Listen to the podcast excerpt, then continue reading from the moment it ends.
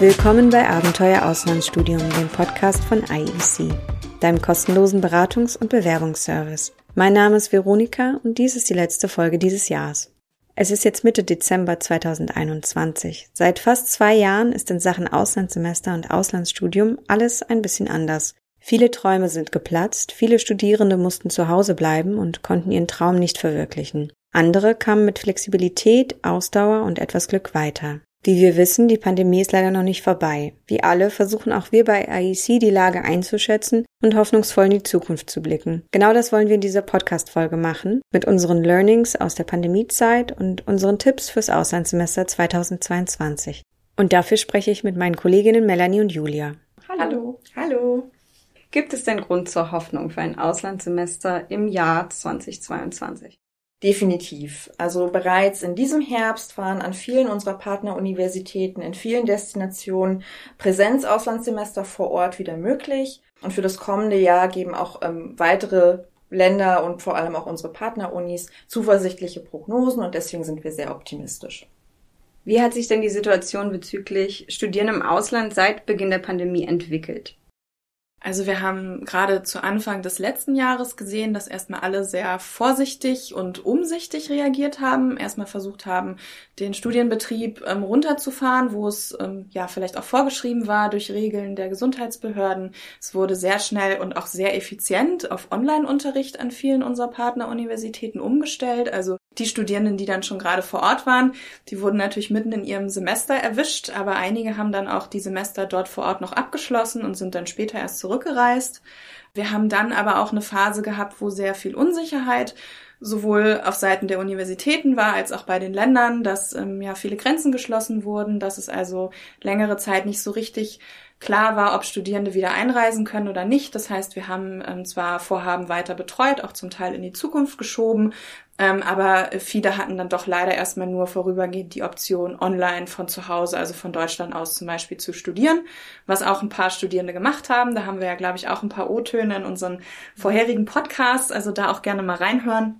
Aber wir ähm, haben jetzt in diesem Jahr, also 2021, dann zum Glück auch eben durch die Erfahrungen, die die Unis gesammelt haben, mit den Unterrichtsangeboten, mit den Regeln, die man vor Ort befolgen musste, mit ähm, Abstandsregeln, Klassengrößen und ähnlichem, ähm, gemerkt, dass dann Unterricht langsam auch wieder face-to-face -face stattfinden konnte. In welchen Ländern oder an welchen Unis war denn ein Auslandssemester dieses Jahr vor Ort möglich?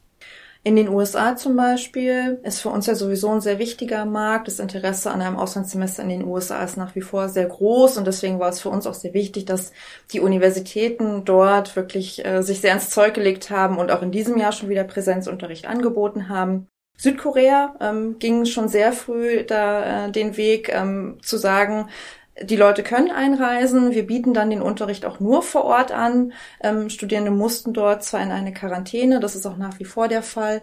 Dadurch ist aber bereits sogar in diesem Frühjahr schon das Auslandssemester vor Ort möglich gewesen. Ähm, in Südafrika ähm, ist in diesem Juli äh, eine Kohorte aus Deutschland ähm, vor Ort gestartet mit einem Auslandssemester. Und in Spanien war das eigentlich auch schon in diesem Jahr wieder relativ, ähm, ja, mit wenig Einschränkung verbunden möglich. Genau, und in ähm, Irland hatten wir auch Studierende, die dort vor Ort sein konnten, die zum Teil Hybridunterricht hatten, also ein bisschen was online und wenn es möglich war, dann face-to-face. -face. Aber da waren auch einige schon gewesen. Kanada war doch auch. Richtig, stimmt. Kanada ja. wollen wir gar nicht vergessen. so viele Destinationen, die wir haben. Ähm, richtig, die Kanadier hatten zwischendurch dann die Grenzen wieder geöffnet, allerdings mit einer Visums technischen Einschränkung. Da musste man sich dann für ein Studentenvisum registrieren, aber dadurch konnten dann einige Studierende trotzdem auch wirklich jetzt im Herbst schon ein Semester wieder vor Ort machen. Und das fand dann auch zum Teil hybrid, zum Teil für einige mit glücklicher Kursbelegung auch ganz in person statt. Ähm, genau, das war auch möglich, richtig. Inzwischen im Rahmen dieses Semesters hat äh, die kanadische Regierung die Regeln wieder gelockert. Also für einsemestrige Aufenthalte ist es im Moment schon wieder möglich für europäische Staatsbürger, wenn sie doppelt geimpft sind, ohne diesen Study Permit einzureisen. Also da ist es wieder einfacher und leichter geworden.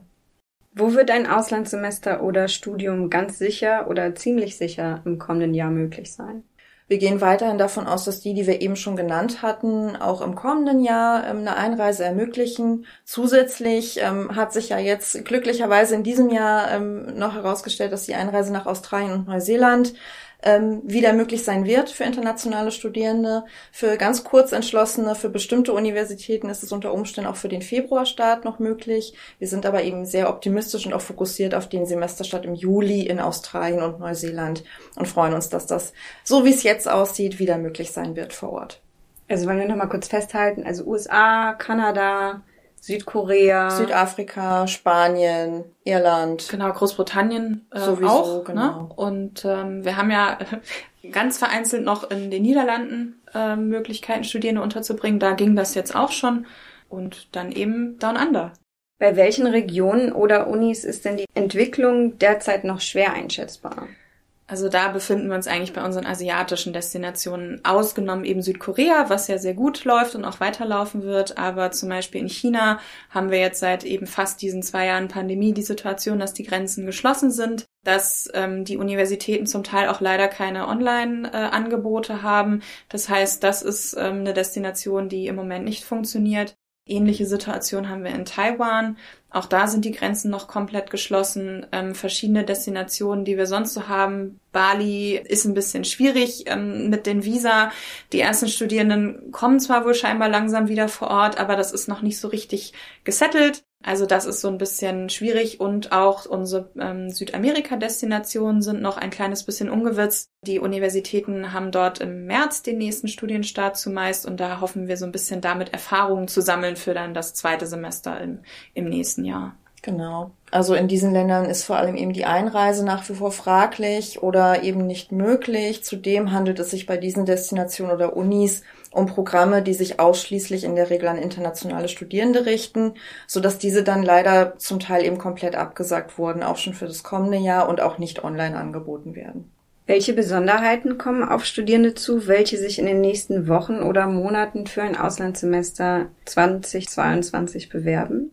Also das große Thema auch bei uns ist tatsächlich der Impfstatus. Die meisten unserer Universitäten oder eben auch die Länder, in denen sie sich befinden, verlangen im Moment, dass man ausreichend immunisiert, bedeutet ausreichend geimpft ist. Ähm, es gibt sicherlich auch Regeln für genesene Studierende, die sind dann aber nochmal wieder ein bisschen schwieriger rauszufinden. Aber auch um zum Beispiel am In-Person, also in dem Unterricht face-to-face -face teilnehmen zu dürfen, muss man ausreichend äh, geimpft sein. Das heißt, ähm, das ist ein Thema, was man berücksichtigen sollte. Und ähm, extra Kosten. Wir haben eben Südkorea angesprochen. Da kann es zum Beispiel eben sein, dass man bei einer Einreise, wenn man einer Quarantäneregel unterliegt, ähm, dass man dann vielleicht in einer bestimmten Einrichtung, einem Hotel zu bestimmten Kosten sich eben dann 10 bis 14 Tage zum Beispiel isolieren muss. Das fällt aber nicht für alle Destinationen an. Also viele, die eben dann doppelt geimpfte Reisende haben, sagen, okay, damit und PCR-Tests zum Beispiel darfst du dann auch ins Land kommen und dann gehst du eben an deine Universität. Aber sowas sollte man so ein bisschen im Hinterkopf behalten, dass sowas mal passieren könnte, vielleicht auch recht kurzfristig sowohl eingeführt wird als auch vielleicht wieder abgeschafft. Das so ein bisschen Corona bezogen. Generell würden wir sagen, ein bisschen mehr Zeit vielleicht auch einplanen, ähm, dass man nicht alles auf den letzten Drücker macht, denn dann ist es natürlich auch in einigen Dingen schwierig. Ähm, vielleicht, wenn irgendwann eine dritte Impfung verpflichtend wird, dass man die natürlich nicht unbedingt innerhalb von zwei, drei Tagen bekommen kann. Auch was Flugkosten eben manchmal angeht, wenn man sein Studienangebot sehr früh hat, sein Visum sehr früh hat für bestimmte Länder, wo eben ein Visum nötig ist, dann kann man sich ja auch um Flüge kümmern und wir wissen es ja alle auch noch aus unseren normalen Reisephasen früher. Ähm, so kurz vor der Abreise ist es dann oftmals ja nicht mehr gerade das günstigste, was man dann noch kriegt. Richtig, generell was die Planung der Kosten angeht, vielleicht noch ein bisschen großzügiger kalkulieren, gerade was jetzt vielleicht auch Down Under angeht. Wir haben im Moment noch nicht wirklich Informationen dazu, welche Flüge angeboten werden, in welchem preislichen Rahmen sich diese Flüge bewegen. Das sollte man einkalkulieren. Es kann auch kurzfristig sich nochmal ändern, dass man vor Ort nach der Landung nochmal sich testen lassen muss oder unter Umständen eine kürzere Quarantäne, bis ein Testergebnis da ist. Das sind alles so ein bisschen die Widrigkeiten, die nach wie vor aufkommen können und die man einkalkulieren sollte. Genau, aber sonst hat sich eigentlich von Uni-Seite her recht wenig geändert. Ähm, manche haben sogar Vereinfachungen geschaffen. Also die großen Sprachtests wurden vorübergehend ja auch mal ähm, ja sozusagen ausgesetzt. Dann äh, viele Unis akzeptieren inzwischen zum Beispiel so Lösungen wie Duolingo, ähm, wo man online sich für relativ niedrige Gebühren äh, Englischkenntnisse äh, nachweisen lassen kann. Da muss man dann jetzt gucken, ob die Unis diese Ausnahmen beibehalten oder ob sie irgendwann sagen, nee, jetzt sind zum Beispiel eben TOEFL oder IELTS-Tests wieder machbar oder die deutschen Hochschulen bieten wieder DAAD-Sprachtests an, ähm, dass man dann vielleicht ein Auge drauf hat, dass sowas auch nochmal wieder sich verändern kann. Aber da kann man ja auch gerne auf uns in der Beratung zurückgreifen und mit uns nochmal sprechen, ob da für die Uni, die man sich rausgesucht hat, gerade irgendwas äh, zu beachten ist, was jetzt vielleicht nicht so auf den ersten Blick zu sehen wäre. Und wenn ihr sagt, äh, Zeit mitbringen oder ein bisschen mehr Zeit einplanen, was heißt das konkret? Wir raten ja generell dazu, dass man sich etwa sechs bis neun Monate vor geplantem Start konkret mit der Bewerbung für den Studienplatz auseinandersetzen und am besten auch schon mit uns in Kontakt setzen sollte. Da raten wir auch weiterhin zu. Also sofern man sich eben wirklich ein gutes halbes Jahr, bevor es losgehen sollte, anfängt zu informieren, die Unterlagen zusammenzustellen und sich eben auch mit uns äh, auseinandersetzt und kurz schließt, sollte das gut, gut ausreichend sein. Lohnt sich der Aufwand? Ja, definitiv. Warum? Also ich sehe das immer wieder, ich mache ja viel Bewerbungsbetreuung und ich muss sagen, wenn dann meine Studierenden mir zurückmelden, so ja, ich fliege dann morgen da und dahin, dann bin ich schon oft ein bisschen neidisch, weil ich dann denke so, ach, es geht nach Hawaii oder es geht nach Südafrika oder vielleicht eben dann in Zukunft auch wieder nach Australien, ähm, weil ich mich halt dran erinnere, wie meine Auslandserfahrung war und die von meinen Studienkollegen, weil wir waren alle irgendwie weltweit verstreut ähm, und wie wir uns durch diesen Auslandsaufenthalt verändert haben. Also natürlich, man lernt akademisch sehr viel dazu, aber auch diese persönliche Entwicklung, die man dann nimmt und so blöd es klingt, man wird schon ein bisschen verändert, aber eben sehr zum Positiven. Ähm, und das, das möchten wir halt weiterhin, dass die Studierenden das auch wahrnehmen können. Und auch wenn wir jetzt sehr viel über so Widrigkeiten reden, das ist ja eigentlich nur, dass man das mal gehört hat, dass man eben nicht komplett überrascht ist, wenn vielleicht ein bisschen mal noch gesagt wird, du müsstest noch das und das berücksichtigen oder hast du auch schon an diese und jene Dinge gedacht, das ist ja genau das, was wir tun. Wir versuchen es ja zu vereinfachen, indem wir die Infos bereitstellen, indem die Studierenden wissen, worauf sie sich einlassen und das dann aber eben auch mit uns betreut gut über die Bühne bringen können. Und ähm, wir alle Kollegen haben ja auch eine internationale Erfahrung, also wir würden das auch jederzeit wieder machen. Und ich mhm. glaube auch selbst jetzt in der Pandemie, man, man wird so fernweh und ich glaube dann in diesem Rahmen gehen zu können und es ist dann halt eben nicht nur der zwei Wochen Urlaub, das ist doch was Besonderes und was sehr Tolles. Definitiv. Wir merken auch, und das haben wir eigentlich die gesamte Pandemiezeit über gemerkt, dass das Interesse und der Wunsch ins Ausland zu gehen auch im Rahmen des Studiums nach wie vor ungebrochen ist und versuchen eben im Rahmen unserer Möglichkeiten und auch im Rahmen der Gegebenheiten, die eben äh, uns das alles äh, so ein bisschen ja möglich machen, äh, unser Bestes zu tun und die Leute auch nach wie vor zu motivieren, ihre Ziele zu verfolgen, weil es gibt nach wie vor viele Optionen, die möglich sind, die realistisch sind und da sollte man definitiv weiter planen. Und die, die Unis melden uns halt auch zurück, dass sie gemerkt haben, wie, wie viele internationale Studierende gefehlt haben. Also, dass das Campusleben, auch als es dann vielleicht vor Ort schon wieder stattfinden konnte, ein ganz anderes war und dass sie diesen Input gerne halt auch wieder haben möchten. Und dass eben auch die Studierenden, die dort vor Ort sind und nicht ins Ausland gehen können, ja sehr davon äh, profitieren, dass ein anderer Einfluss mit reinkommt an die Uni und dass es die Studierendenschaft divers ist. Und das wollen wir weiterhin gerne so haben. Wie können sich denn Studierende am besten auf das Vorhaben Auslandssemester 2022 vorbereiten? Unseren tollen Podcast hören. Und ihn weiter äh, empfehlen. ähm, eben sich rechtzeitig informieren. Ähm, das, wir wiederholen uns und das ist eben das, was wir sowieso Pandemie hin oder her immer, immer predigen, rechtzeitig anfangen zu planen.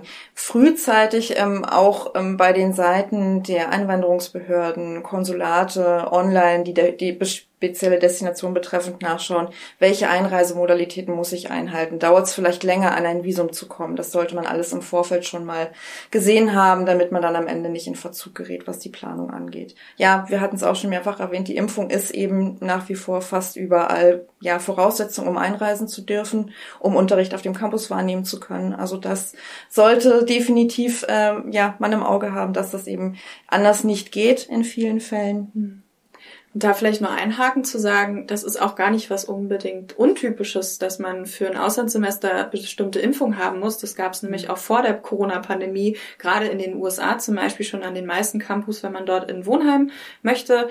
Es war bei mir auch so und ich habe einen Austausch gemacht damals. Ich musste Masern, Mumps, Röteln-Impfung nachweisen. Ich musste vorweisen, dass ich keine Tuberkulose habe. Ähm, also auch solche Regeln gab es früher schon. Das ist nur halt eben nicht so groß aufgefallen. Ähm, und jetzt ist es durch Corona halt ein Thema, was auf einmal sehr in den Fokus gerückt ist, ähm, aber eigentlich ähm, gar nicht so ungewöhnlich ist. Und vielleicht aber auch so, was sollte man mitbringen? Die Freude trotzdem nicht verlieren. Also wie gesagt, es klingt sehr kompliziert, aber wir unterstützen, wir helfen. Auch die Unis ähm, bieten super viele Services für ihre internationalen Studierenden an, um das eben so reibungslos wie möglich zu machen und ähm, sich da eben nicht von ja abschrecken zu lassen, sondern zu sagen, nein, ich möchte diese Erfahrung machen, ich kämpfe mich jetzt dadurch, denn es ist das so wert. Ähm, wie gesagt, jeder von uns würde das, glaube ich, sofort wieder machen. Auf jeden Fall. Mhm. Habt ihr einen Lieblingstipp von einer Uni oder von einem Ort, wo ihr jetzt sagt, geht dahin, da, da, da ist alles super und äh, total einfach und also gerade äh, schön. Und in den letzten toll. Tagen haben wir uns eben viel auch mit Australien beschäftigt. Die Universitäten bieten proaktiv gerade auch für Agenturen wie uns, für Partner sehr, sehr viele Informationsveranstaltungen an. Die sind wahnsinnig motiviert und engagiert, jetzt wirklich wieder Vollgas zu geben für Auslandssemester, ähm, müssen teilweise eben noch so ein bisschen äh, bremsen, weil sie sagen, auch wir müssen noch auf weitere Informationen der Regierung warten, sind aber wirklich total ähm, erpicht darauf, wieder ein Auslandssemester Semester für internationale Studierende aus der ganzen Welt möglich zu machen.